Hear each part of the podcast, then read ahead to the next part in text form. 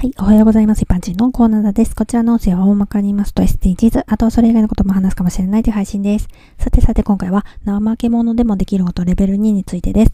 国連広報センターの持続可能な社会のために怠け者でもできるアクションガイドというものがありまして、簡単なものからレベル1、それからレベル2、3、4と4つのレベルが紹介されています。レベル1については過去配信ナンバー166をどうぞ。今回はレベル2についてです。レベル2、家にいてもできることということで、例えば生鮮品や残り物、食べきれない時は冷凍しようという、これは食品ロス問題ですね。食品ロスというのは、まだ食べられるのに廃棄される食品のことですね。食品ロスについては過去配信ナンバー62をどうぞ。そもそも使う分ですね、食べられる量だけ買えばいいんですよね。何を買いだめしてストックしているのか、冷蔵庫には何が今入っているのか把握しておくといいんですね。私の場合は付箋にメモしたり手帳に記入していることもあるんだけど、写真がいいかもしれないと思い始めています。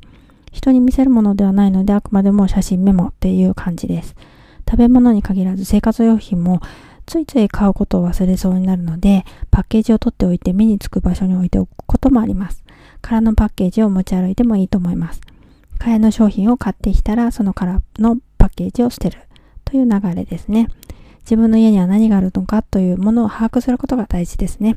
ではでは今回この辺で次回もお楽しみにまた聞いてくださいね。ではまた。